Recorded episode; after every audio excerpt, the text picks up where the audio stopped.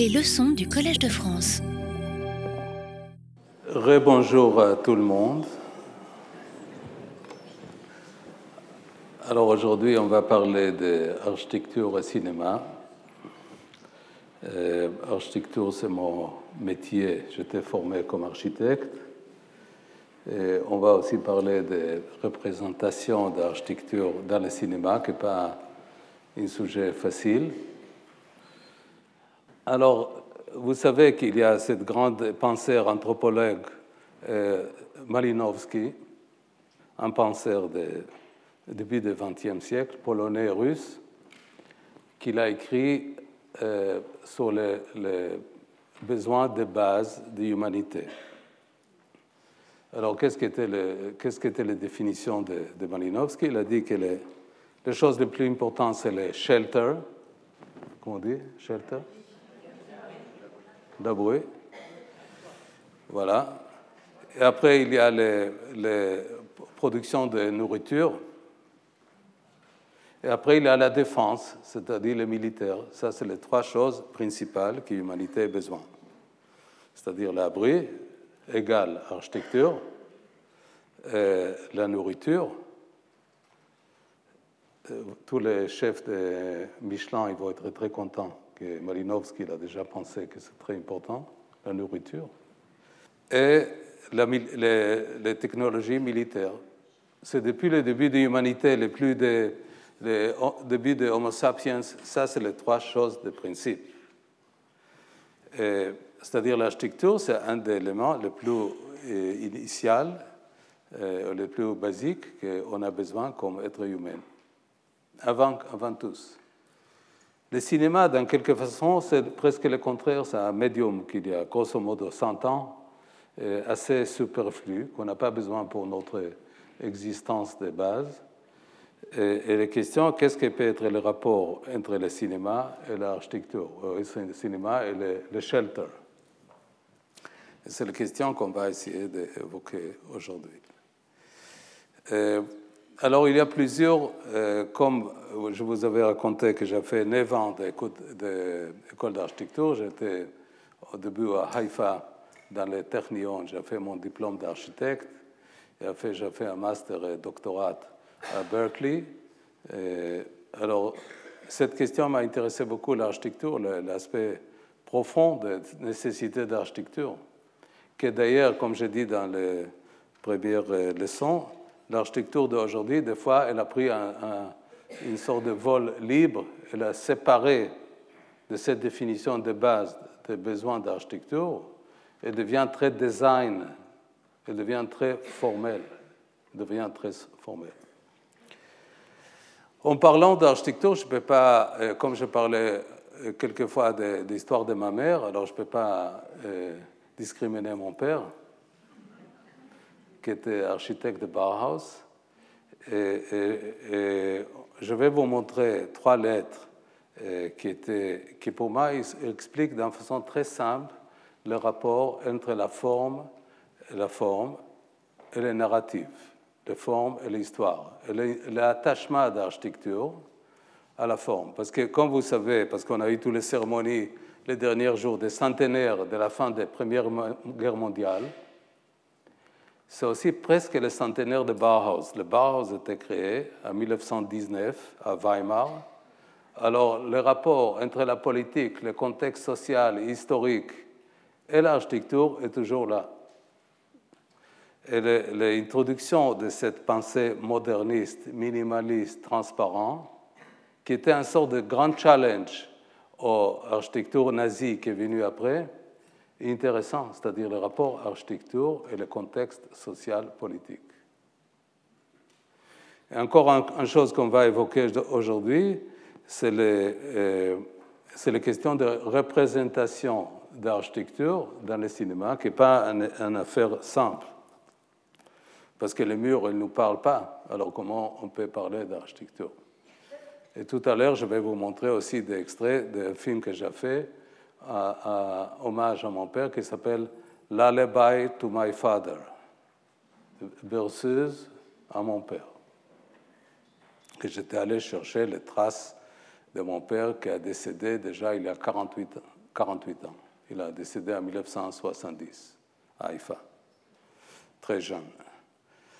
Et, peut-être sa mort, c'est des choses qui m'ont initié de faire d'apprendre son profession, parce que comme il est mort, j'étais encore, j'ai fait encore mon service militaire obligatoire en Israël, j'avais 19 ans, et, j'ai décidé d'apprendre son métier pour comprendre, pour dialoguer avec mon père mort, on peut dire. Alors, il y a toujours un, aspect subjectif, personnel, biographique, et un aspect d'intérêt plus général, pas tellement attaché à un territoire particulier, etc. Alors, je vais vous montrer trois lettres, comme ça on va aller directement au sujet. Et la première lettre, c'est une lettre qui été écrite par Miss Van der Rohe à mon père, qui s'appelait Munio Weinraub. Voilà cette lettre, qui est de 7 août 1931. C'est une sorte d'attestation par le grand Miss Van der Rohe, qui était euh, un des architectes les plus importants du XXe siècle euh, bah, par l'aspect moderniste. Alors, Miss Van der Rohe, c'est une sorte d'attestation signée par lui euh, en 1931, disant cette attestation, c'est Munio Weinraub, qu'en 1931, il avait seulement 22 ans, mon père, qui a travaillé dans son atelier sur un des grands projets, derniers projets, avant la montée du nazisme. Alors ça, vous voyez aussi la forme, c'est-à-dire Miss Van c'est un, simple livre, le, papier en tête, magnifique, euh, très minimaliste, et il utilise aussi strictement les capital letters, les, majuscules.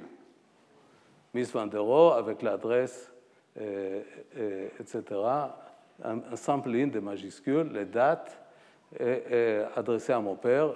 Et on a aussi chez nous le draft que Miss Van der Rohe a fait à la main, signé par Miss Van der Rohe.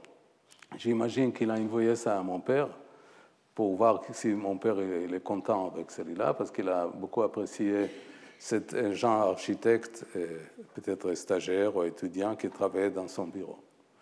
Alors ça, c'est 1931. Après, on passe aux deuxième lettre.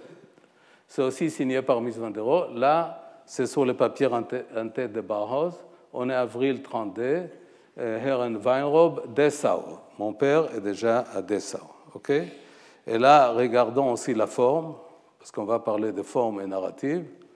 La forme, c'est strictement des lettres minuscules, c'est-à-dire le, le Bauhaus, le papier en tête. Le Bauhaus a dit qu'il ne veut pas faire hiérarchie entre les lettres, vous voyez comme c'est magnifique, c'est-à-dire même l'histoire de euh, euh, typographie euh, devient un, sujet, c'est-à-dire il y a vraiment beaucoup d'attention à tous les gestes, on peut dire tous les gestes visuels formels. Alors ça, c'est seulement, même pas un an plus tard, dix ans plus tard, 1932, on connaît le contexte. Le Bauhaus, qui était formé à Weimar il y a presque 100 ans, tout de suite après la fin de la Première Guerre mondiale, était fermé parce que les nazis sont pris de pouvoir dans le conseil municipal de Weimar. Weimar, c'est la grande ville historique allemande, de Goethe, etc. Et Gropius a décidé de déménager le, le au Dessau. OK? 1932, essayons de saisir dans la mémoire les deux aspects visuels de cette deux lettres. Un très simpliste, celui-là de Bauhaus Dessau, aussi magnifique. Alors là, on va passer au, troisième lettre. Là, on est en décembre 33. L'adresse en bas à gauche, c'est Munio est déjà fui à Zurich parce qu'il était condamné, battu. Ils sont cassés ses dents. Alors là, là, le papier en tête, il est lettre gothique, kitsch, et almanique. Et, voyons les choses qui étaient écrites en dessous de la signature. OK? Heil Hitler, on est habitué d'écouter dans les, dans les films, etc., avec les saluts nazis, mais là, c'est écrit noir sur blanc. Alors, on verra, on voit tout de suite euh, qu'il n'y a pas de neutralité dans la forme. Il n'y a pas. Les lettres est venu une sorte de romantisme kitsch almanique, et le texte, le narratif de ce texte, moi je ne connais pas Euh, Séverine peut m'a corriger, mais je ne connais pas très bien la, langue allemande, mais j'imagine que c'est écrit grosso modo, je crois que mon père, en décembre 1933, il a demandé, il était déjà à Zurich, il a heureusement réussi de, partir, sinon je n'avais pas le plaisir d'être au Collège de France. Et il demande peut-être ses papiers, de, de, papiers d'adhésion à Bauhaus, et bref, c'est écrit, euh, permettez-moi, excusez-moi de, proximité, qu'on n'a pas, pas en référence de ton existence, Heil Hitler. OK? Alors, Laurent, s'il te plaît, on va faire un petit aller-retour. On revient aux premières lettres, comme ça vous saisissez bien l'aspect, le, rapport forme et narrative. Alors, alors celui-là, tout beau, Miss Van der Rohe, 31. Les choses passent très vite. Deuxième, Bauhaus, minuscule, etc. les démocraties entre les tailles de lettres, ok, 1932, l'audace aussi de faire cette forme. Et là, j'imagine que c'est des attestations, quelle classe mon père il a suivi, signé par Miss Van der. Et là, le troisième, décembre 1933. Alors, c'est-à-dire euh, euh, la forme et euh, la forme et la narrative, ils ne sont pas innocents. Et là, cette illustration très simple, c'est pour ça que j'étais envie de partager. On peut monter la lumière là. la forme et la narration, elle est toujours en rapport très direct.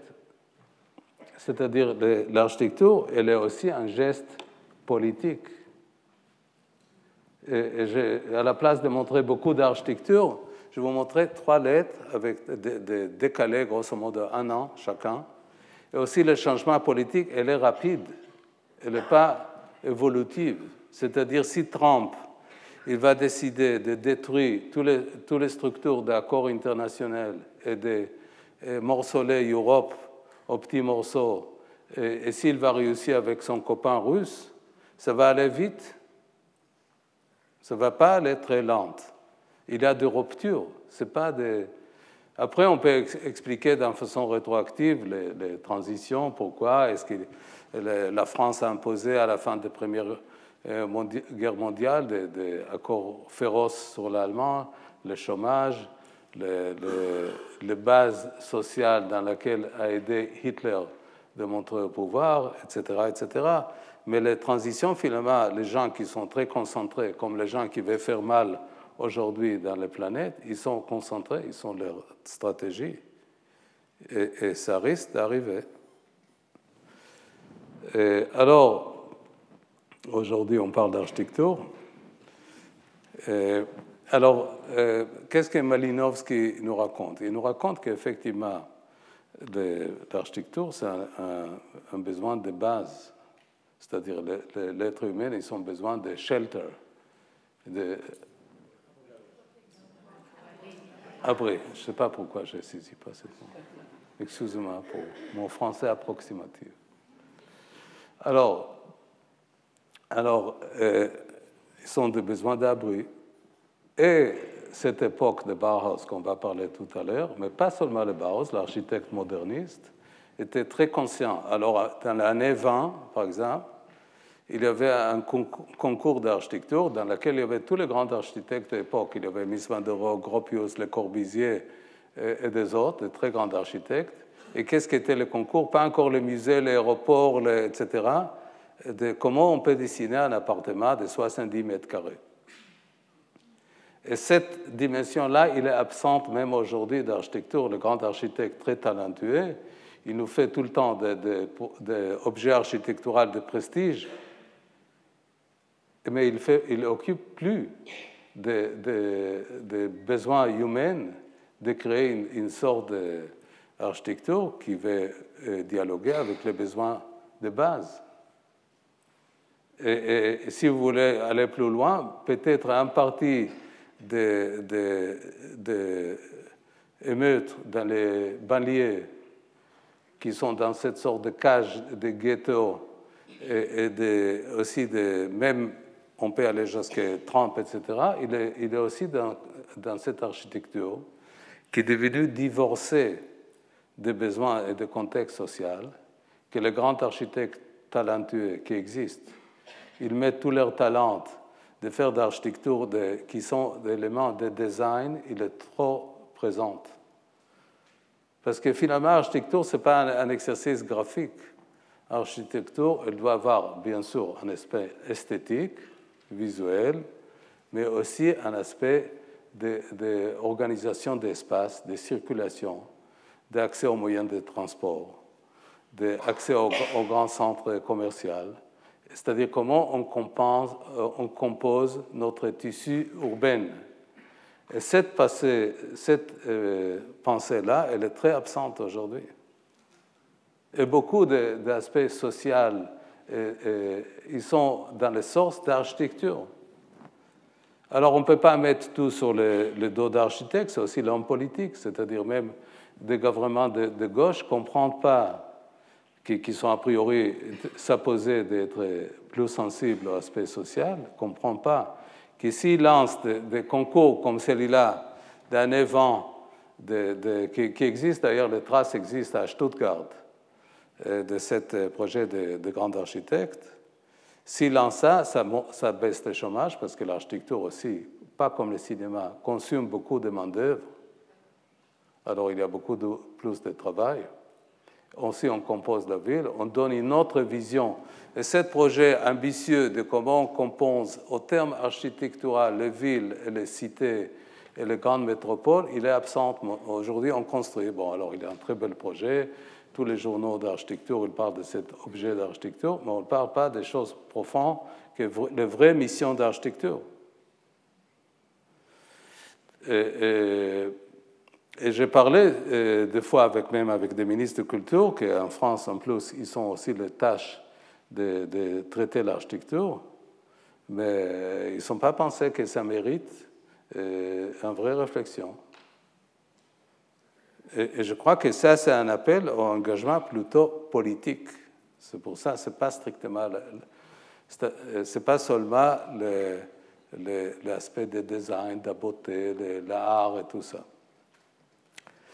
Alors, pour avancer à cette démarche, parce que j'ai envie de, de, parler aussi des procédures de construction d'architecture. Alors, qu'est-ce que quelques problèmes d'architecture? Et pourquoi peut-être j'ai devenu cinéaste pas architecte?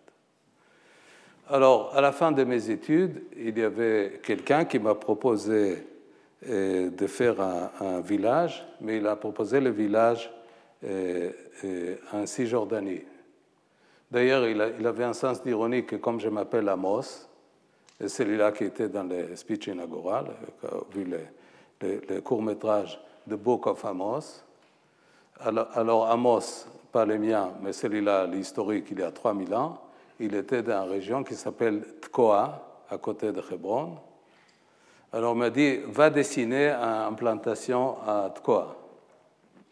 Alors je dis, euh, avec tout le respect, quoi tu donnes à quelqu'un d'autre Parce que moi, je ne vais pas euh, euh, faire l'architecture dans les Cisjordanie. Je trouve que ça, doit être un sujet de négociation israélo-palestinien. Alors des fois, comme architecte, malheureusement, tu décides de ne pas dessiner. Parce que tu ne veux pas adhérer à ce projet politique derrière le projet, disant innocent, même si, l'architecte doit dessiner, il doit construire. Alors je dis non, alors, et aussi, il y avait une deuxième chose que j'ai appris au long de mes études d'architecture, qu'il y avait une vraie différence entre le cinéma, ce cinéma que j'aime, et l'architecture. Et qu'est-ce que la, qu'est-ce que la différence? C'est-à-dire, les, les, deux métiers commencent par un texte. C'est-à-dire, le, cinéaste, il a un, scénario, un concept de film de commentaire, L'architecte, il a un programme. Qu'est-ce que c'est le programme? Euh, vous, êtes demandé de dessiner une école avec euh, cinq euh, classes, avec un meeting room pour le, le professeur, avec un petit cantine, etc. C'est-à-dire, mais c'est des textes. Il n'y a pas encore de forme. Et le, le processus intellectuel, de pensée, c'est de traduire des mots, de donner une forme à cette série de mots. To transform words into shape. Ça, c'est le processus de pensée. Parce que je peux imaginer des films que je vais faire, par exemple, sur Donna Grazia, un de mes prochains projets, c'est un film historique. Mais tout ça, le scénario, c'est très bien, mais c'est des words, c'est des mots. Ce n'est pas encore en forme. Et le processus de pensée, il s'agit de traduire des textes en forme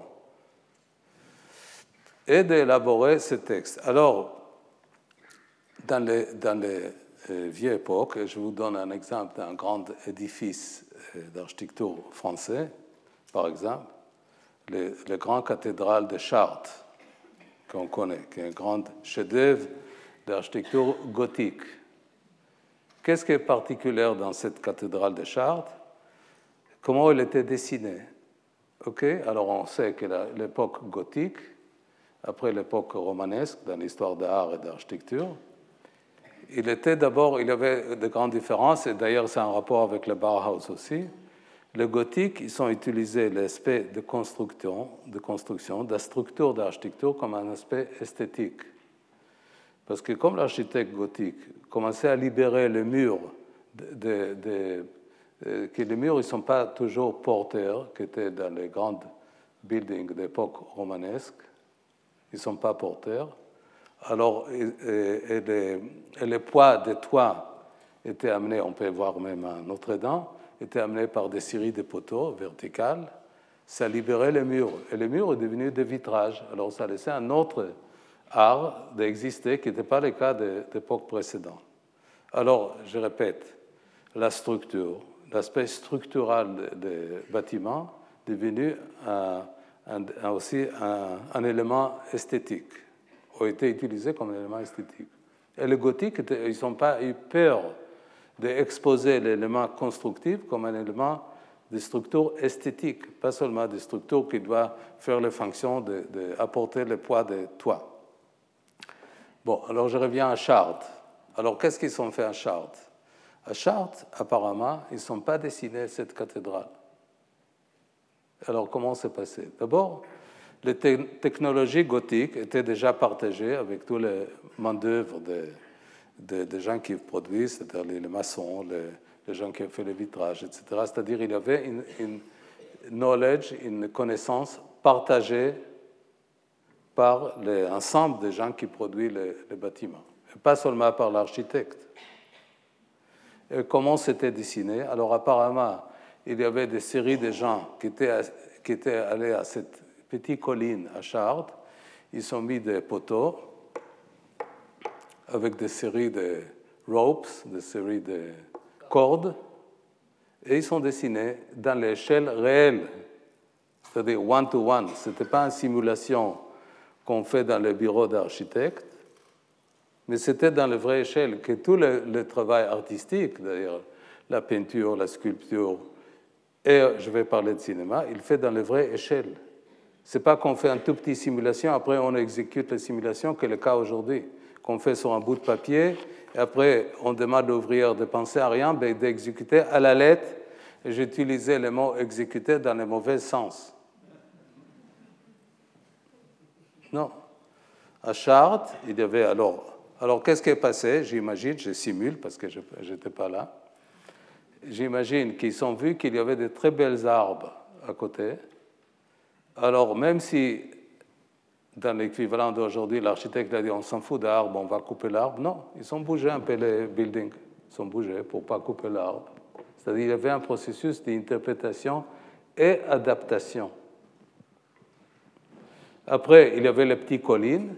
Alors, ils ne sont pas dit comme aujourd'hui, bon, on va amener des bulldozers, c'est vite fait, on, dégage, dégage, cette colline. Non, pas du tout. Ils ont rebougé l'orientation de cette euh, cathédrale, qui a donné la grâce de positionnement de cette building dans les paysages, dans le contexte, des choses qui manquent aujourd'hui.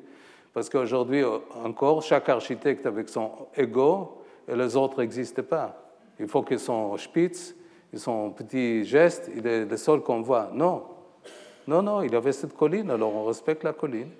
On ne va pas la bulldozer. Alors, c'est un, un, procédure d'adaptation et de dialogue en continué avec des gestes existants qui ne viennent pas d'architectes, qui, qui viennent ailleurs, c'est-à-dire l'arbre, la colline, et pas seulement ça. C'est-à-dire, alors l'architecture gothique, elle a laissé effectivement cette place au vitrage. Mais on n'a pas dit au mec qui fait le vitrage comment il doit faire le vitrage. Lui, il connaît mieux que nous. Alors il a fait le vitrage qu'il souhaite, basé sur les, sur les, Bibles, sur l'histoire, etc. Le, cadre de bois, on amène quelqu'un qui sait faire le bois, alors il va faire, il y a un travail d'équipe qui peut contribuer à cet édifice collectif. Ce n'est pas strictement l'architecte qui dessine dans son bureau, voilà, le poignet de, de main, il doit être comme ça, et basta, exécuter, demande rien, etc. Alors cette dimension-là, il est complètement absente aujourd'hui, parce qu'à côté des modes de fabrication, ce n'est pas possible aujourd'hui, sauf des cas très rares de produits d'objets architecturaux adaptés à l'environnement, au paysage, aux besoins sociaux, au contexte politique. Non, ça devient des gestes de représentation.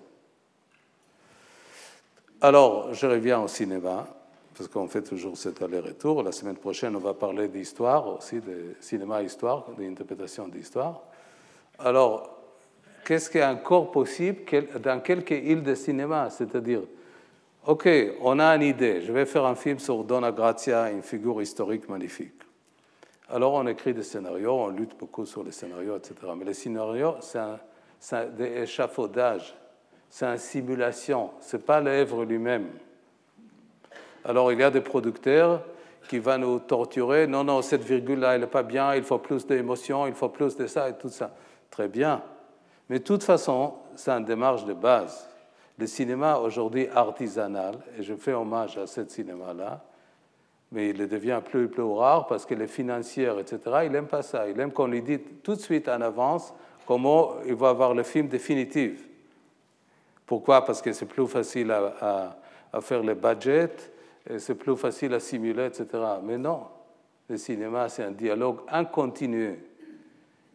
Si je vais faire référence à ma culture, c'est une démarche talmudiste des réinterprétations et d'interprétations et d'interprétations jusqu'à la fin, jusqu'à le, projet définitif, avec tout le détail qu'on a vu sur le papier en tête de Bauhaus.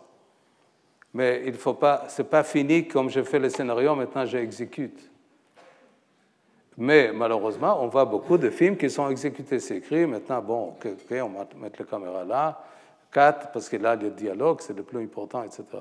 Alors, le cinéma que moi j'aime, malgré que je n'ai jamais tapé une heure d'école de cinéma, c'est le cinéma qui peut conserver cette démarche que j'ai expliquée en détail sur l'architecture au cinéma. C'est-à-dire, je décide, pour faire référence la, semaine dernière à la guerre de Kippour, je décide de faire un film de guerre sur la guerre dans laquelle je me suis trouvé moi-même dans cet hélicoptère de sauvetage. Alors, il y a un texte le texte, il est, très bien. Il, explique, parce qu'il faut communiquer aux autres, qu'est-ce qui va être le projet. Mais le, texte, il n'est pas encore le film. C'est-à-dire, après qu'il y a le texte, il y a la question, bon, c'est très bien écrit. Et la scène que vous avez vue, des gens qui sauvent le, garçon qui va mourir d'ailleurs à la fin de cette scène, le blessé de l'abus, c'est écrit comme un texte. Il y avait quelques éléments de, texte. Il y avait cette idée de danse un peu, un peu surréel, etc. Mais le texte, ce n'est pas encore la forme. C'est-à-dire il faut décider comment on filme, qu'est-ce que le rythme, comment on fait les chorégraphies de, cette scène, comment on mélange entre le mouvement des chars, entre l'explosion derrière, entre les, choses qui ne dépendent pas de nous, comme cette climat, comme cette brune. C'est-à-dire il y a toujours, euh, et je ne vais pas répéter parce qu'on a parlé plusieurs fois de, de cette euh, très bel texte de Breton sur le hasard, comment on arrive d'être toujours sensible à l'écoute et intégrer le hasard dans l'élément de, de donner forme. Alors, pour parler de hasard, c'est-à-dire un de mes profs à Berkeley, qui était euh, un théoricien très important d'architecture, qui s'appelait Christopher Alexander, il, m'a expliqué pendant tout un semestre les, mondes hasard. Et comme c'était un grand collectionneur de, de, tapis de prières musulmans du XVIe siècle, il, a accroché des, dix tapis sur, le mur. Et il m'a dit maintenant, pas seulement à moi, tout ce groupe de doctorantes de Berkeley, pendant un semestre, on va faire une analyse comparative des dix tapis de prière. Bon, alors il y a des, différentes properties, c'est-à-dire il y a les questions de symétrie, de composition, de couleurs, de tapis, de matières, et tout ça. À la fin de cet exercice intellectuel qui était très enrichissant, et pour moi c'est un de mes profs de cinéma dans ce sens, il a dit, bon, maintenant il faut choisir le plus bel tapis de tous ces dix tapis. Une chose qui n'est pas facile, parce que qu'est-ce que c'est la beauté? Alors, on a choisi un. Et qu'est-ce qui était dans cet 1 Il y avait une chose, qu'il y avait, par exemple, il y a une couleur rouge qui était arrêtée au milieu. Après, il y avait, cette rouge était transformée dans un autre rouge. Alors, cette euh, rupture dans la symétrie absolue, dans la symétrie absolue, elle a donné une grâce particulière humaine à cet tapis qui devient beaucoup plus précieux. C'est-à-dire qu'il faut toujours créer la forme et la casser quelque part pour faire un bel objet artistique, pas strictement exécuter la forme. Après, on était, pour revenir à cette question d'hasard, alors on a fait un marche arrière, il m'a dit, bon, bon comment c'est passé? Parce que les gens qui créent le tapis, ils ont eu les, les modèles de tapis qu'il faut fabriquer, alors pourquoi ils ont changé les rouges? Alors là, j'imagine l'élément d'hasard, c'est-à-dire dans ce village, euh, euh, ottoman, turc au persan, il y avait les ruptures de cette euh, laine rouge. Ils ont été obligés d'aller dans un autre village et le, rouge était légèrement différent de cette rouge. Alors il y a l'élément de hasard dans la fabrication qui donnait une grâce particulière à cet tapis-là. Et cet élément de hasard, d'intégrer le hasard dans l'œuvre artistique, souvent la production du cinéma, il ne reconnaît pas. Il veut qu'on exécute le scénario. Mais je trouve que l'aspect qui, qui, est encore conservé à certains aspects du cinéma qui est intéressant, c'est que certains cinémas, qui restent beaucoup plus minoritaires, ils conservent encore l'élément artisanat, d'artisanat. Alors, pour parler de ça, il faut aussi revenir à mon père, que je lui rends hommage aujourd'hui, parce que comme j'avais 15 ans ou 16 ans, il est mort comme j'avais 19 ans, il m'a il m'a pas parlé beaucoup de Bauhaus, il m'a pas parlé beaucoup de son rapport avec euh, Kandinsky, Paul Klee, etc. Mais euh, il m'a pas ça, il m'a parlé seulement les dernières années, comme il savait qu'il va mourir, alors il m'a parlé un peu de Bauhaus. Mais il m'a amené au site de construction. J'ai vu comment il parle avec les menuisiers, comme il parle avec les, les personnes qui ont fait le, travail de bois. C'est-à-dire euh, le dialogue entre l'aspect artisanal d'architecte au cinéaste avec l'équipe qui travaille avec lui, il est essentiel parce qu'il faut mobiliser, inspirer toute cette équipe qu'à la fois il doit adhérer à notre projet commun, mais aussi ils ont leur part dans ce projet, comme dans cette cathédrale de Chartres, les, fabricants de, portes de bois, les, vitrines, et pas seulement le concepteur d'architecture, il avait un part dans cet édifice, dans tous les grands objets d'architecture, même si on regarde la, très belle église de Le Corbusier à,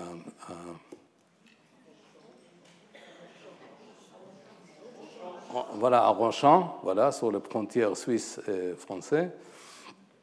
D'ailleurs, euh, Le Corbusier, il est allé voir euh, Gardaïa, la ville en Algérie, euh, qui, était sur les, lignes entre l'aspect méditerranéen d'Algérie et l'Afrique noire. Et cette ville, Gardaïa, elle avait d'architecture verniculaire magnifique qui a inspiré Le Corbusier. D'ailleurs, il, a rendu hommage à cette.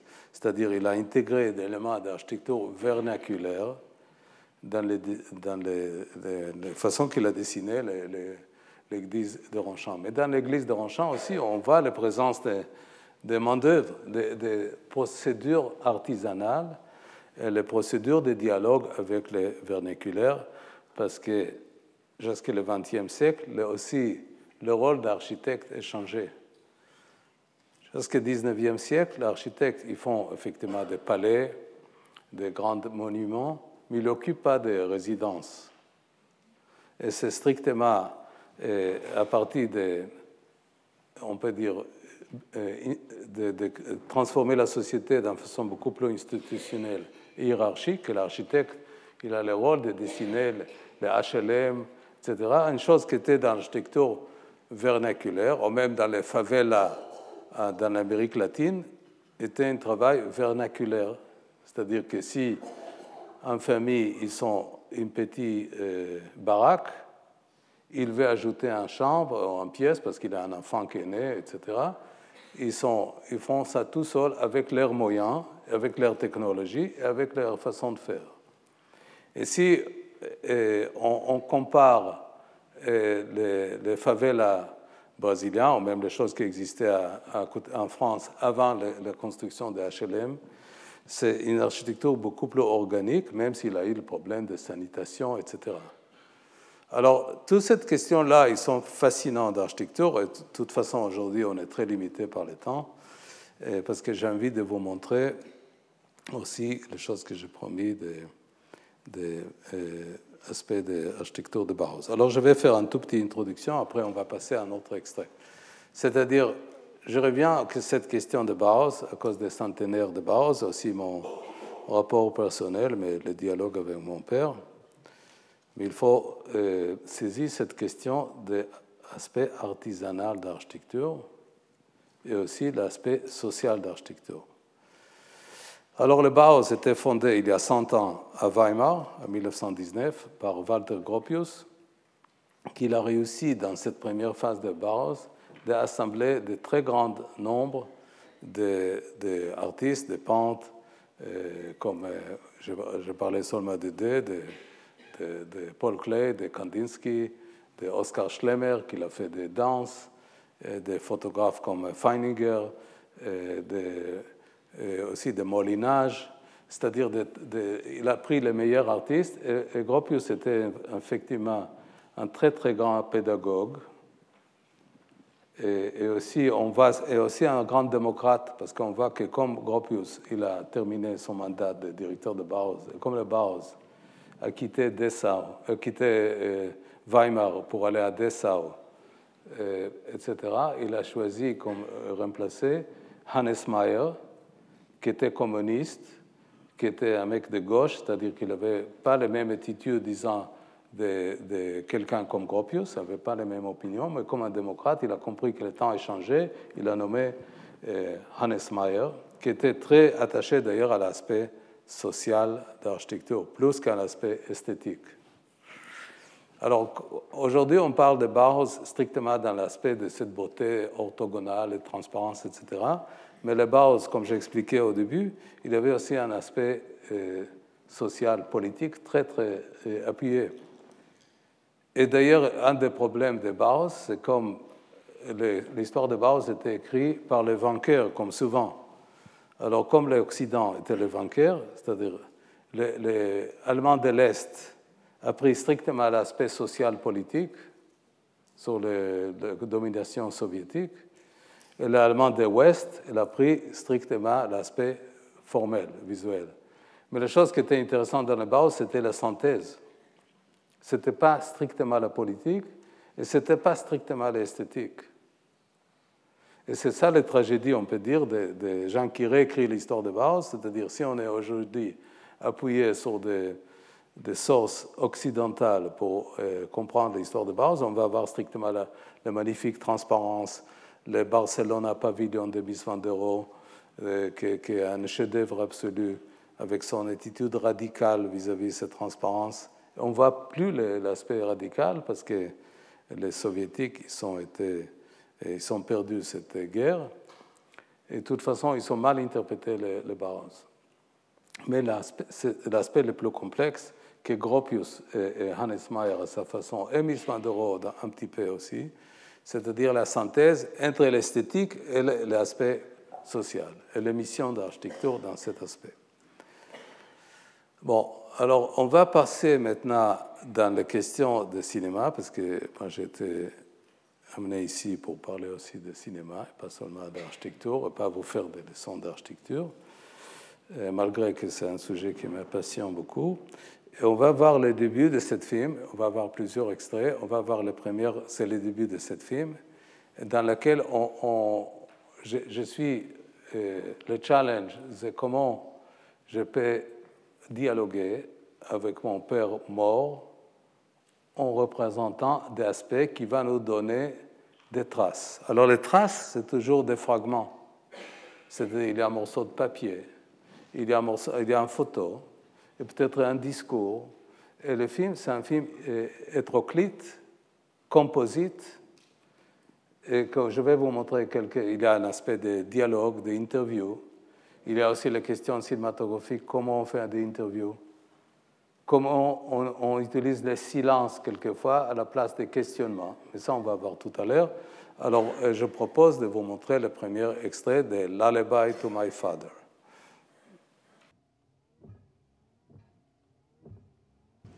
Ephratia écrit à son père Eliaou de Berlin le 22 septembre 1931.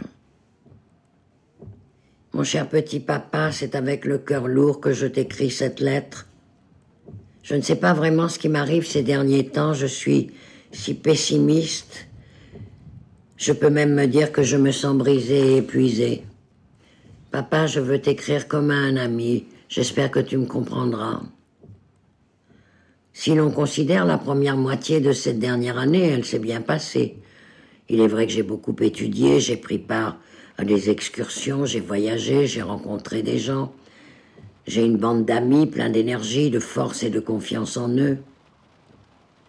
Mais la situation du monde, nous vivons une période épouvantable, sans exagérer. Crise, famine de millions de gens dans le monde. Les ténèbres, entre guillemets, règnent. Les corbeaux croissent, l'homme est mauvais, il est le reflet de l'époque dans laquelle nous vivons. Je ne suis pas la seule à le penser. Mes amis militants m'envoient des lettres sombres. La peur ne se ressent pas seulement à la lecture des lettres, mais aussi à celle des journaux qui confirment que la paix ne règne pas. En Allemagne, l'atmosphère est explosive. Personne ne sait vraiment ce que demain nous réserve une révolution, fasciste ou communiste, 6 millions de chômeurs, l'hiver est glacial, la panique boursière, je ne t'en parle même pas. Même les tenants les plus optimistes de l'économie bourgeoise ont déchanté. La crise n'a pas encore atteint son point culminant. Je viens de lire ta lettre, papa, celle qui concerne le travail, je l'ai lue avec attention. J'ai pris conscience, moi aussi, que chacun devait avoir un travail, même si à une époque aussi critique, avoir une profession et un diplôme ne garantit à personne de ne pas aller au diable.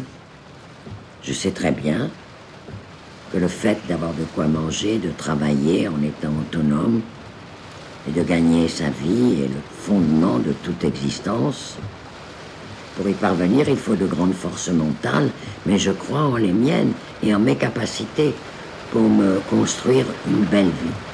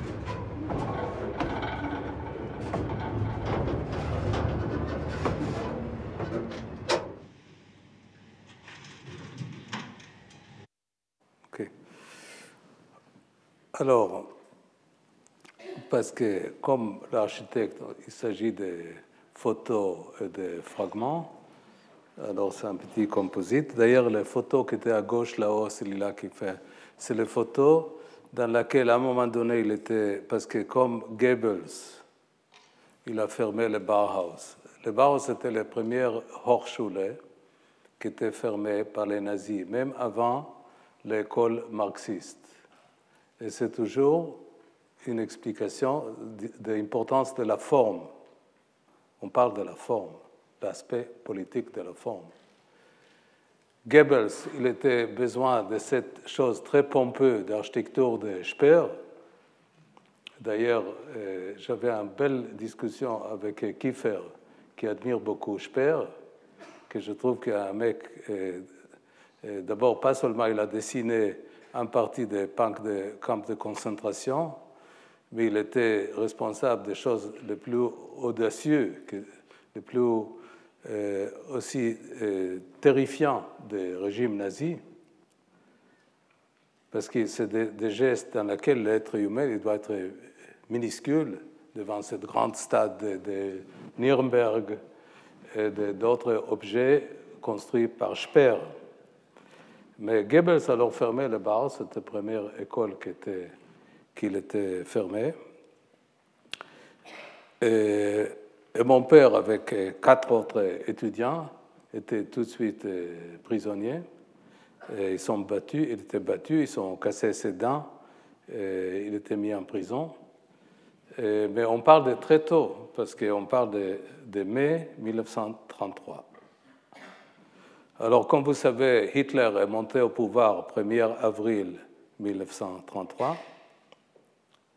Les lois raciales, c'est aussi avril 1933, au 1er mai, fin avril, début mai. les lois raciales contre les Juifs. Et mon père était tout de suite, des semaines plus tard, il était ramassé de base et, mis en prison. Alors, la photo qui était toute là-haut à gauche, que malheureusement, peut-être vous n'avez pas saisi, c'était un épisode avant, parce que comme le dernier, directeur de Bauhaus était Miss van der Rohe, c'est-à-dire Grob Hannes Mayer et Miss van der Rohe, qu'il essayait de faire plaisir un peu, d'arranger les choses avec les nazis, mais souvent ça ne marche pas. D'ailleurs, pour le hommage de Miss van der Rohe, ils ont, euh, ont oublié cette phase de son carrière dans laquelle elle a même proposé de dessiner le quartier général nazi à Munich, mais il était sauvé par les mauvais goûts des nazis. Parce qu'ils ont dit non. Alors là, il était sauvé pour l'histoire. On a oublié cette euh, phase. Mais il y a beaucoup d'artistes, c'est-à-dire dans cette phase ambiguë, qui dit bon, écoute, on est quand même architecte, il faut construire quand même des choses, c'est notre devoir. Alors euh, on va faire avec. Euh, mais ça marche jamais. Ça marche jamais. Parce que comme on rentre dans cette époque un peu ambiguë, alors euh, l'ambiguïté de Miss Van c'est un sujet à part. Ça ne réduit pas son talent d'architecte, de, radical et intéressant, etc. Alors Miss Van der Rohe, il est sous la pression des nazis, même avant que mon père était un prisonnier. Il a viré l'étudiant euh, juif et socialiste de Bauhaus, dans laquelle il y avait mon père. Et là, mon père est en train de partir par les trains, mais il l'a mis dans son atelier à Berlin. Il a dit que c'est quand même un mec de talent, alors ok, qu'il continue à travailler, mais il faut qu'il fasse un pause dans ses études au Bauhaus.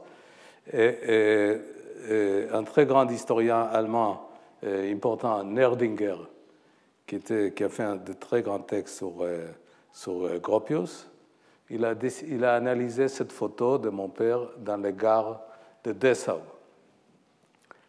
Alors, dans les photos, il y avait des gens qui étaient après allés par leur enthousiasme avec les projets soviétiques. Ils sont allés à l'Union soviétique, mais malheureusement pour eux, les, bolcheviks soviétiques détestaient les Bauhaus aussi. Et d'ailleurs, leur architecture stalinien n'est pas très loin de celle-là des nazis. C'est aussi des kitsch les gens qui visitaient Moscou, tout cet euh, édifice euh, stalinien, ils sont aussi d'architecture de cette nature. C'est-à-dire, et, un bon parti des gens qui étaient sur cette rang, qui étaient chassés par les adhérences politiques, finissent dans les goulags, parce que les soviétiques aussi, ils ont éliminé des gens, des bons artistes. on ne parle même pas d'Eisenstein ou de Michoilis, ou des poètes, ou des écrivains, ou de Babel, ça c'est dans le domaine de, de littérature mais aussi de Lissitsky, aussi des gens qui étaient dans toute cette magnifique époque de constructivisme russe, qui étaient éliminés aussi. C'est-à-dire les deux régimes autoritaires européens, les nazis et les staliniens, détestaient le Bauhaus. Et d'ailleurs, le destin de cette building est extrêmement émouvant de Gropius. D'ailleurs, Gropius n'était pas comme Ismandero, il a compris qu'il ne faut, faut même pas tenter de dialoguer avec les nazis. Alors, euh, euh, Gropius, je parlais de ça un autre jour, et ça a aussi un rapport avec le cinéma et l'autre art. C'est-à-dire, comme il a déménagé le Bauhaus de Weimar à Dessau, qui était une petite ville provinciale, mais un bon euh, main-d'œuvre industriel d'aluminium pour construire l'aspect le, plus révolutionnaire de l'architecture moderne. Vous savez qu'est-ce que c'est? C'est le, mur écran le mur écran, c'est-à-dire qu'on dégage complètement les surfaces d'architecture de son fonction d'être surface porteur. Il n'a pas besoin de porter les toits, c'est des séries de colonnes. Et le mur peut être transparent. C'était un acte révolutionnaire parce que surtout sur l'Europe du Nord et l'Amérique, on peut amener beaucoup de lumière naturelle dans les buildings.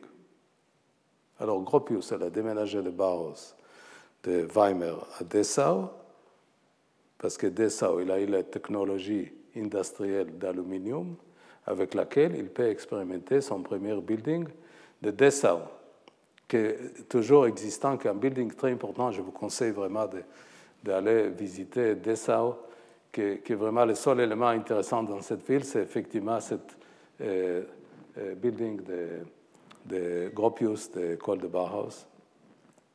Et c'est aussi très intéressant qu'est-ce qu'était le rapport des nazis et des, soviétiques vis-à-vis de cette building? D'abord, les nazis ils ont détesté la transparence. Alors, ils ont mis des briques pour bloquer la transparence. Et comme les communistes ont pris le pouvoir, ils ont détesté aussi le building, ils ont mis des barres métalliques. alors, toujours le rapport politique est fort. Alors maintenant, le building est bien restauré, etc. Gropius aussi, il a compris une chose très importante, que c'est le, timing. Il a compris que, les nazis sont en train de, prendre le pouvoir, qu'il ne reste pas beaucoup de temps de faire son édifice architectural. Qu'ici, dans le cinéma, l'architecture, il y a des gens qui ne comprennent pas que si on demande trop, oh non, non, il faut, attendre avec le film, on ne va pas faire qui pour maintenant, on va faire dans dix ans. Non, si j'ai fait Kippour aujourd'hui, il n'y a pas. Il n'y a pas Kippour, il n'y a pas le film. Pourquoi? Parce qu'avec la guerre de la Syrie, je n'ai jamais eu possibilité de tourner le film sur le Golan. Alors il y a des circonstances, il y a des contextes, ils ne sont pas isolés. Et Gropius, il a, il compris qu'il a seulement un an de dessiner et produire le building, et qu'il a fait. C'est-à-dire le conscient d'artiste, d'architecte, de cinéaste, des de son projet. Qu'il n'est pas, pas, tu fais comme tu veux, tu es un grand artiste, tout le monde va t'attendre. Non, le monde attend à personne. Le grand processus, les grandes politiques de Macron continuer son chemin. Et nous, on doit travailler dans ce contexte-là. Bon, alors maintenant, je vais vous montrer un autre extrait. Alors, moi, j'étais, vous avez vu ça, et moi, j'étais allé chercher le dernier, un des dernières personnes qui connaît mon père, et je l'ai trouvé à Bâle, parce qu'après que mon père était prisonnier, etc., comme il était prisonnier très tôt, en 1933, il était jeté sur les frontières suisses, heureusement. Et, Paul Klee, avec les gens autour de lui, a aidé quelques étudiants juifs et de trouver d'être immigrants illégaux. Et alors, son grand copain, qui était un monsieur qui s'appelait Theo Balmer, c'est un grand graphiste suisse de Bâle. Et là, lui, il a déjà décidé, qui a donné, qui, a invité mon père de rester avec sa famille. Et moi, je trouvais son fils, qui est déjà un monsieur assez âgé, mais, il m'explique le rapport euh, entre mon père et son père dans cette époque de base, aussi le contexte que je viens de vous parler. Et aussi, il faut faire attention, c'est-à-dire, là, vous avez vu les voix de Jean Moreau.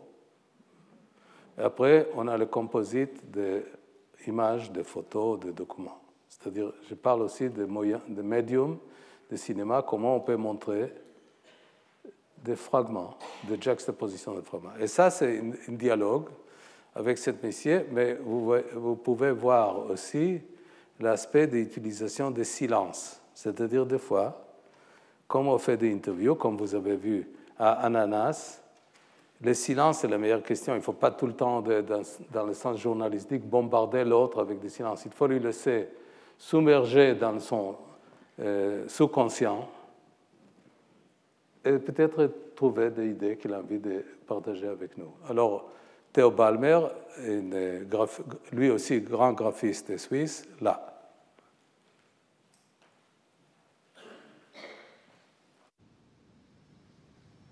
Je, commence quand même à avoir maintenant des doutes quand euh, je regarde l'histoire avec l'âge que j'ai et ce que j'ai vécu. Euh, à l'époque, j'ai vu plus rose. C'est-à-dire, j'étais convaincu qu'on a résisté au nazisme. Mais connaissant maintenant tout ce qui s'est révélé depuis, il y a quand même des gens comme Pilegola qui étaient, des, des partisans du nazisme. Il y avait à Davos un mouvement très fort de national-socialisme. Il ne faut pas oublier ça. Et euh, peut-être pas aussi, aussi clair. Il y avait, il y avait peut-être aussi cette peur de, de, la pression, parce que les nazis étaient tout autour de la Suisse. Et de se dire, oui, on doit peut-être un petit peu euh, quand même copiner avec eux, on ne va pas trop s'opposer. Et là, je crois que il y a eu des gens aussi très courageux qui ont dit non, clairement non, et qui, avaient lutté contre ce nazisme. Mais il y avait une fascination de l'Allemagne. Ça, je me rappelle encore des, discussions que j'ai entendues en tant que môme dans le tramway, des, gens qui ont admiré vraiment nettement de ce que faisaient les nazis. Parce que mon père m'a raconté quand il avait peint Nieder mit Hitler sur les murs, Mounieux faisait le, quai. Ben, il faisait attention que, que, la police ou les Gestapo, ou, enfin tous ces nazis, ne, ne venaient pas les, déranger ou les, capter, parce que, bien sûr, c'était le début de, Hitler, du régime de Hitler, et la fin du Bauhaus aussi. Enfin, c'était, c'était très relationné. C'était entre, quelque part autour de 28, 29, 30 de cette époque-là. Parce que tu sais, ils avaient aussi euh, des, euh, des relations étroites avec Hannes Mayer, qui construisait le, le Freidorf à l'époque. Il était souvent à Bâle. Et euh, là, il y avait des discussions sans fin sur les, conceptions de, cette, euh, de cette architecture. Et je crois que ça, c'est euh, quelque chose que beaucoup de gens ne comprennent pas du Bauhaus. Ils croient que le Bauhaus est un style. Et mon père m'a toujours dit que le Bauhaus n'est pas un style, mais une façon de travailler. Et les, euh, les, les, idées, les, les, euh, les, concepts venaient justement de cette coopération des différents métiers qui construisaient une maison, que le, menuisier était aussi important que l'architecte, ou que l'architecte tenait compte des contraintes du métier d'un menuisier. C'est lié à Mugnot parce qu'il a toujours, il a toujours euh, focalisé sur un problème pratique. Comme, euh, ces vitres qui ne pouvaient pas se nettoyer de cette architecture de garage. Où le nettoyage était un procédé très complexe, coûteux, qui demandait beaucoup de moyens et d'énergie. Alors il est clair que ces réflexions sur la euh, sur l'économie des moyens s'est développée au fur et à mesure des, des, des, expériences qu'on fait. Mais je crois que la, base de, cette, de cette école, Bauhaus, est quand même de dire il y a un matériau et on fait une forme qui, qui peut se faire avec ce matériau, qui est conforme à l'utilisation, à la technique de ces matériaux. Évidemment, c'est contrarié euh, depuis par des gens qui font un travail de design extrêmement baroque, Hein, nous, sommes, un peu à la décadence d'un, d'un rococo baroque. Mais bon, là-dedans, il faut peut-être suivre sa route tranquillement et ne pas se laisser emporter par euh, tous les petits courants du moment.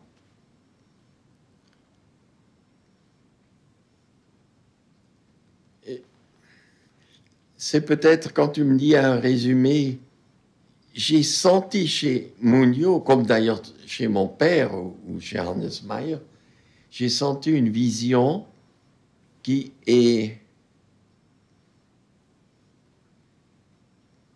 très claire et, et dépouillée du superflu. ce que Mugnot a fait dans les kibbutzim, il l'a fait pour ce kibbutzim, dans l'esprit social de cette vie du kibbutzim. Et je me rappelle toujours qu'ils avaient parlé des, des, spéculants qui achetaient des terrains bon marché, qui les faisaient monter en prix, qui faisaient monter les prix pour que les, les appartements le plus, plus loués à des prix raisonnables c'était quelque chose qui était ancré dans leur esprit. C'était euh, bouleversé par ce développement qui se faisait à côté d'eux. Et tu sais bien, euh, l'architecture euh, des gens du Bauhaus a été repris par d'autres et ils ont fait des, boîtes rationnelles qui, n'était pas réfléchi pour que les gens vivent dedans, mais qui était fait en fait pour l'argent puisse se gagner facilement. Alors, euh, tous ceux dont on parle n'ont pas, pas suivi cette voie.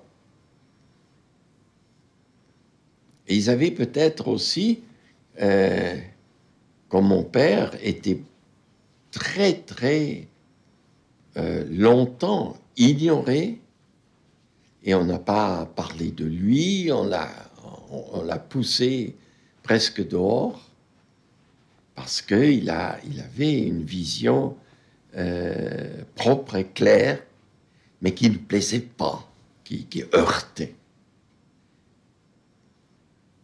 Mais dans leur fond, ils vont rester.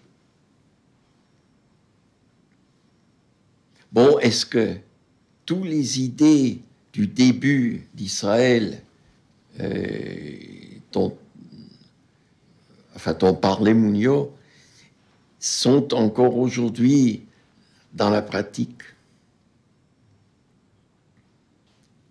Ça, c'est un grand point d'interrogation. Tu dis donc, moi je garde l'espoir que ça revient. Bon. Alors, c'est-à-dire, il y a toujours la question des fonds et la question du cinéma et aussi la question de, c'est-à-dire de ne pas parler, même si Mounion est mon père, strictement dans le sens euh, sentimental, mais comme il dit euh, Théo Balmer, comment cette figure, comme lui et les gens de cette génération, peut dire quelque chose sur aujourd'hui? Que, pourquoi c'est utile de parler de ça? Ce n'est pas strictement utile comme des, livres, des, mémoires personnelles, intimes, etc. moi, j'ai envie qu'on passe sur le prochain euh, euh, fragment. Alors, le prochain fragment, c'est-à-dire comment je peux exprimer, ça pose des questions, par la musique.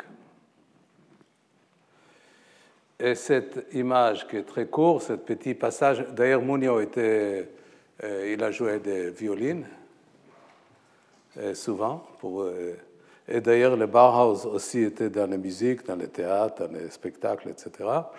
Et j'ai demandé une jeune violoniste en Suisse qui va jouer devant un très bel projet d'architecte suisse, de Moser, Karl Moser, qui est un grand architecte suisse des années 30 qui, d'ailleurs a fait un, très bel euh, projet de résidence euh, populaire euh, qui s'appelle Noé Bauen,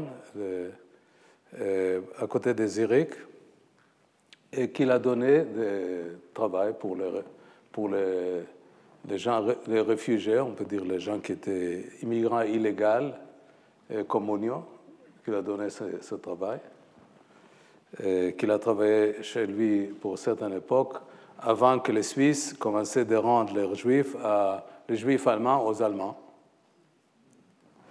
Et là, il a pensé que quand même c'est le moment de partir. Et comme beaucoup de ses amis sont partis à New York, lui, comme il a dit Théo Balmer, il a décidé de partir en Israël, en Palestine, parce qu'il a, il a été intéressé. Alors là, on passe dans cette chose de violine. Après, il y a un tout petit euh, témoignage de notre fille Keren, qui parle aussi d'aspects subjectifs. C'est-à-dire, mon, mon, mission aujourd'hui, c'est de vous parler plus général que les choses que je viens de faire sur l'architecture, mais aussi comment, à travers d'un film sur un homme mort que mon père, on peut évoquer des questions de mémoire, des traces de mémoire, l'aspect autobiographique, alors on passe sur cette euh, prochaine extrait.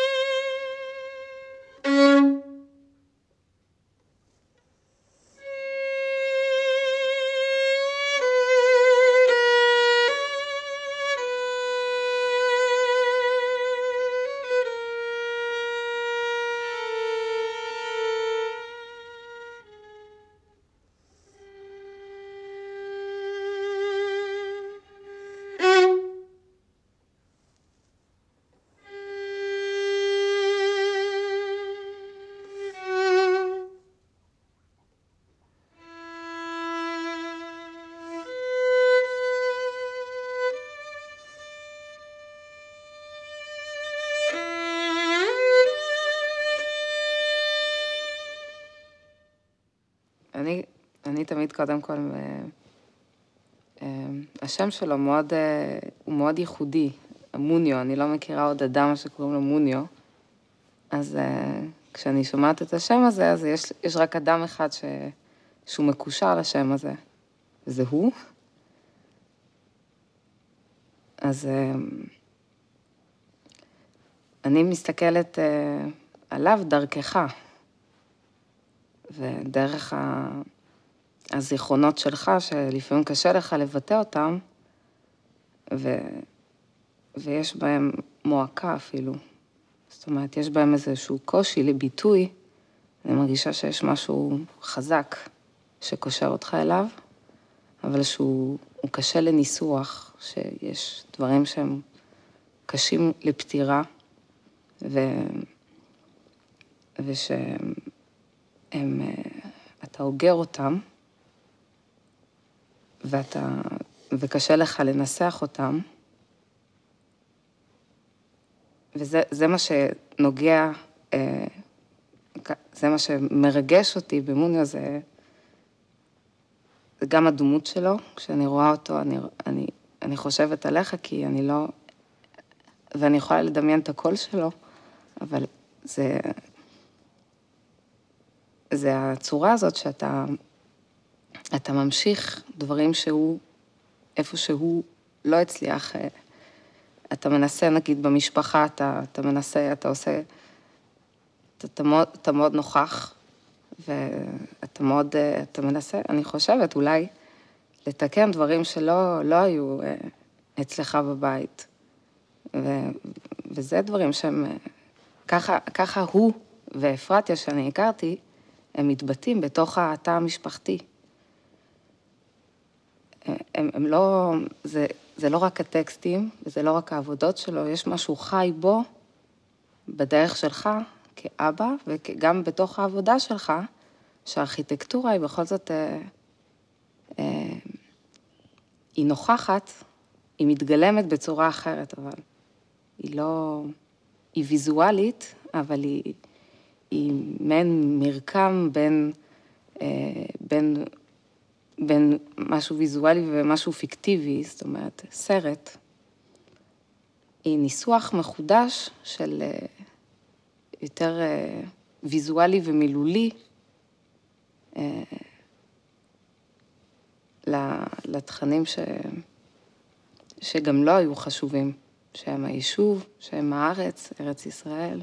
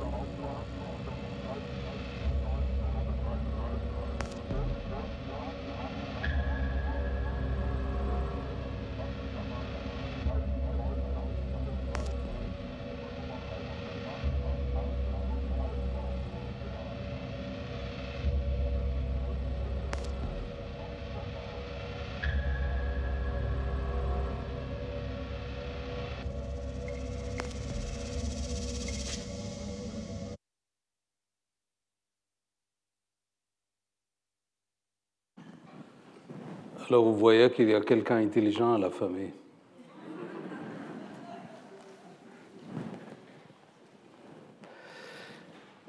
Euh, on n'a pas beaucoup de temps, mais je vais essayer peut-être de montrer encore des petits morceaux. Euh, Balmer. Mais maintenant, les questions que j'évoque, c'est surtout les questions de représentation, c'est-à-dire comment on prend cette biographie. Et là, Laurent, on va aller direct au procès nazi, quel était l'aspect 14. parce que j'avais autre chose dans le film sur l'intérieur, sur les barres même. Alors, euh, était, j'ai fait d'ailleurs une très grande installation à Palais de Tokyo, qui existe sur le net, vous pouvez trouver, s'appelle Traces, Traces. C'était aussi le sujet d'expo que j'ai fait à Touran, dans les musées de cinéma, et aussi dans les bars même.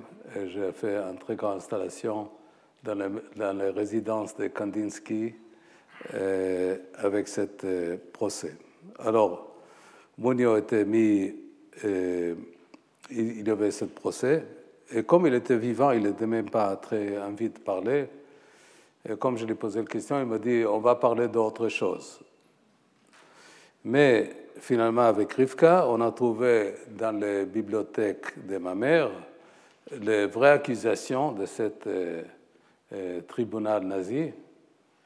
Et Munio était accusé euh, de, en 1933, c'est-à-dire il est un garçon de 24 ans, de trahison contre le peuple allemand, une chose très pompeuse. Et, moi, j'ai décidé de faire euh, euh, un, petit mise en scène de ce tribunal, de ce texte, de texte même. On va voir un petit extrait, après on va voir la fin par euh. Et, j'étais dans la question comment je peux représenter Munio. Alors, vous voyez qu'il y a une chaise vide euh, qu'il y a seulement le nom Mounion. On va voir un petit extrait. Ouais.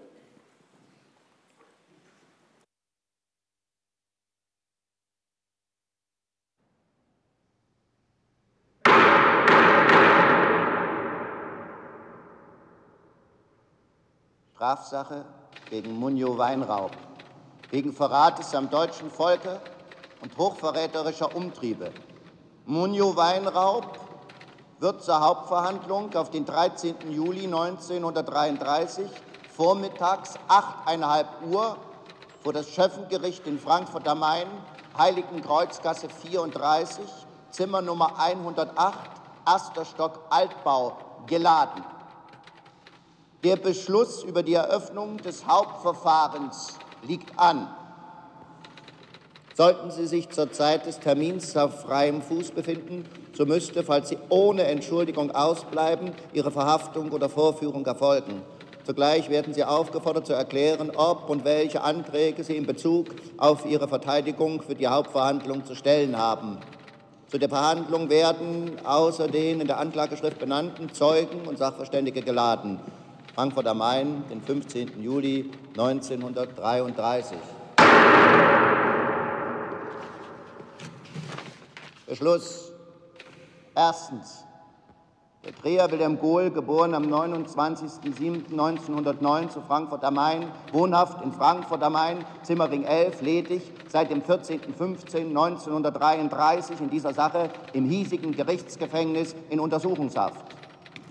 Zweitens. Der Reisende Georg Fallendorf, geboren am 8.06.1897 in Dresden, wohnhaft in Frankfurt am Main, Zimmering 9, verheiratet, seit dem 20.05.1933 in dieser Sache im hiesigen Gerichtsgefängnis in Untersuchungshaft.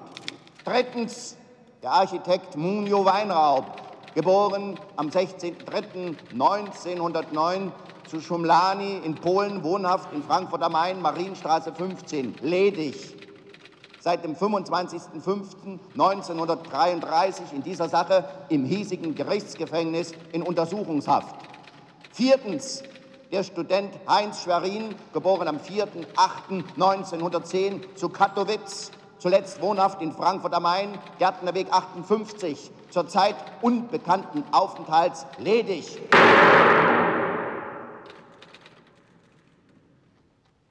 Munio Weinraub wird beschuldigt, zu Frankfurt am Main im April und Mai 1933 gemeinsam handelnd eine Druckschrift, deren Inhalt durch Aufforderung und Anreizung zum gewaltsamen Kampf gegen die Staatsgewalt und zu deren Vorbereitung den Tatbestand des Hochverrates Paragraph 81 bis 86 Strafgesetzbuch begründet, verbreitet und zum Zwecke der Verbreitung vorrätig gehalten zu haben, obwohl sie bei sorgfältiger Prüfung der Schrift den strafbaren Inhalt hätten erkennen müssen, indem sie gemeinschaftlich kommunistische Flugblätter mit der Überschrift Tatsachen, die verboten sind, in denen zum Widerstand gegen die herrschende Regierung und zum Sturz derselben und zur Sabotierung des gesellschaftlichen Feiertages am 1. Mai 1933 aufgefordert wird, verteilt bzw. zum Zwecke der Verbreitung vorrätig gehalten zu haben.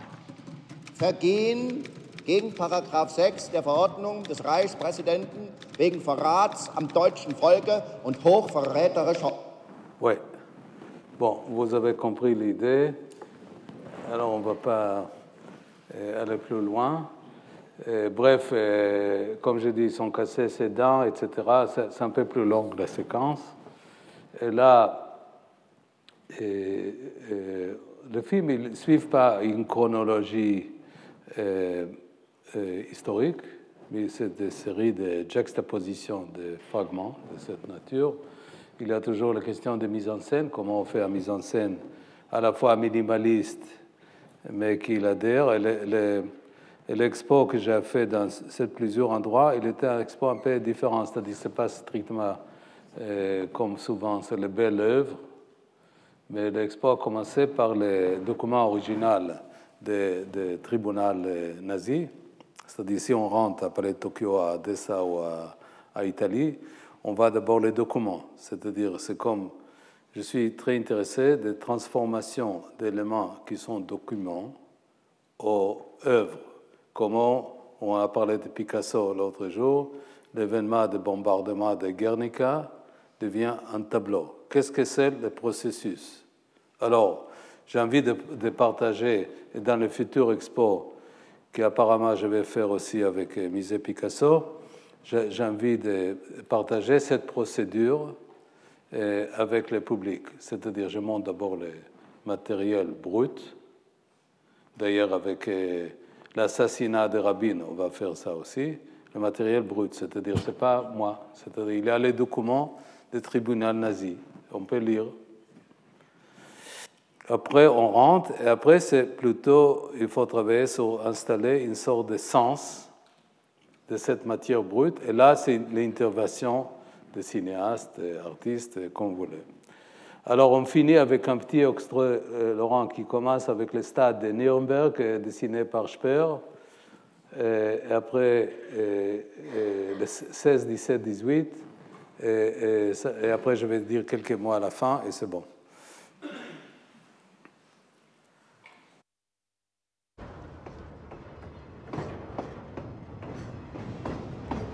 Conte l'histoire de Mounion.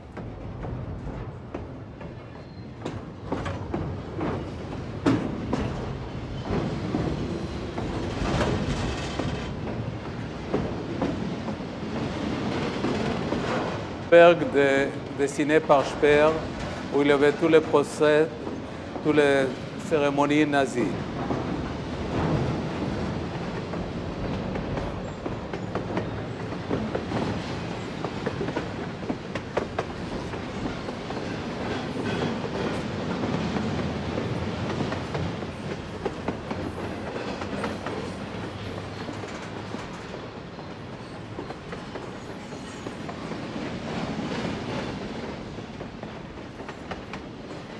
Ich, unterzeichneter Munio Weinraub, bin am 16. März 1909 in Schumlani, Galizien, Österreich, dann Polen geboren. Die Volks- und Bürgerschule mit deutscher Unterrichtssprache absolvierte ich 1924 in Belitz, heute Bielsko in Polen, Schlesien. Nach ordnungsgemäßer Lehrzeit bestand ich die Gesellenprüfung als Tischler im Jahre 1927. Während meiner Lehrzeit und nach derselben besuchte ich von 1924 bis 1928 die externen Abendkurse zwecks Vorbereitung auf das Abitur. Im Jahr 1928 bestand ich die Abiturprüfung im Deutschen Realgymnasium zu Bielitz. Ab September 1928 besuchte ich die Berliner Tischlerschule, blieb dort bis April 1930. Daraufhin stellte ich den Antrag, an die Hochschule für Gestaltung, Bauhaus Dessau, aufgenommen zu werden und beendete dort im April 1932 das vierte Semester. Kurze Zeit daraufhin wurde das Bauhaus in Dessau geschlossen. Um meinem Streben, eine Schule mit Abschluss und Diplomzeugnis zu beenden, Folge zu leisten – und um keine kostbare Zeit zu verlieren, setzte ich mein Studium an der Kunstgewerbschule in Frankfurt am Main in der Architekturklasse fort. Gegen Ende März 1933 wurde mir durch das Schulsekretariat der Kunstgewerbschule in Frankfurt am Main nahegelegt, dass es zu meinem eigenen Vorteil wäre und insbesondere aufgrund meiner Rasse als Jude den Schulbesuch bis auf Widerrufung zu unterbrechen. Ich würde auf diese Weise vielen persönlichen Unannehmlichkeiten aus dem Weg gehen. Es wurde mir geraten, abzuwarten. Infolgedessen nahm ich meine in der Schule angefertigten Arbeiten, Zeichnungen und Modelle mit nach Hause. Und da ich unmittelbar vor der Abschluss- und Diplomprüfung stand, beschloss ich, den endgültigen Entscheid der Schulleitung in Frankfurt am Main abzuwarten. Anfang Mai 1933 wurde ich verhaftet, kam ins Polizeigefängnis und später ins Gerichtsgefängnis Frankfurt am Main in Untersuchungshaft. Man beschuldigte mich, Zeichnungen und Pläne der Schule entwendet zu haben und später des Verrats am deutschen Volke. Circa drei Monate war ich in Haft und wurde anschließend aus Deutschland ausgewiesen. Mit der Verteidigung obiger Strafsache wurde Rechtsanwalt U. Burmann aus Frankfurt am Main durch meinen in Königshütte, Oberschlesien wohnhaften Bruder beauftragt. Vor meinem Abtransport aus Deutschland suchte ich mein gemietetes Zimmer in der Marienstraße 15 in Frankfurt am Main auf, um meine Sachen zur Abreise zu packen. Außer wertlosen, zerrissenen Papieren und wenig noch übrig gelassenen persönlichen Dokumenten, die meinen kleinen Handkoffer kaum füllten, war nichts mehr da. Sämtliche Kleidungsstücke, Studienarbeiten, Zeichnungen, Pläne, Zeichenutensilien, meine ganze Bibliothek, diverse Sammlungen waren alle nicht mehr da. Nachdem ich meine Wirtin nach meinen Sachen befragte, erzählte sie, die Nazis hätten eine Hausdurchsuchung gemacht und alle meine Sachen in meine Koffer gepackt und mitgenommen.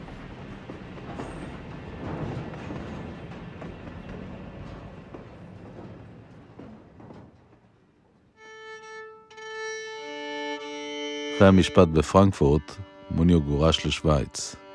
נסע דרך נירנברג והגיע לבאזל. שם הוא הסתתר אצל החבר שלו בלמר. חיכה וחיכה, בסוף הוא קיבל סרטיפיקט לנסוע לפלסטינה, לארץ ישראל.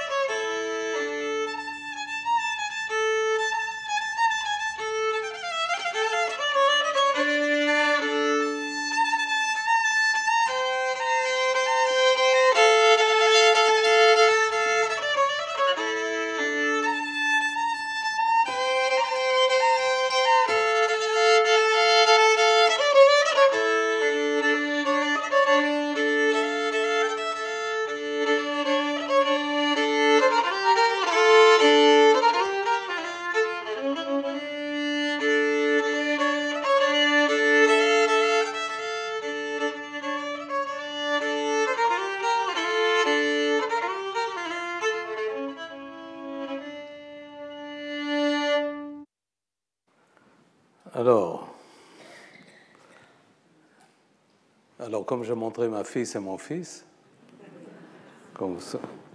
qui est architecte, qui est filmé sur les terrasses de l'hôtel à Bâle, les Trois Rois, de l'hôtel de Bâle, où Herzl, il a écrit Judenstadt, l'État juif, qui va être les, premières, les prochaines stations de Bugno.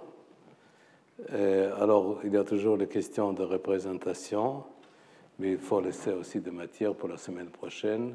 On va parler d'histoire et cinéma. Merci. Retrouvez tous les contenus du Collège de France sur www.colège-2-france.fr.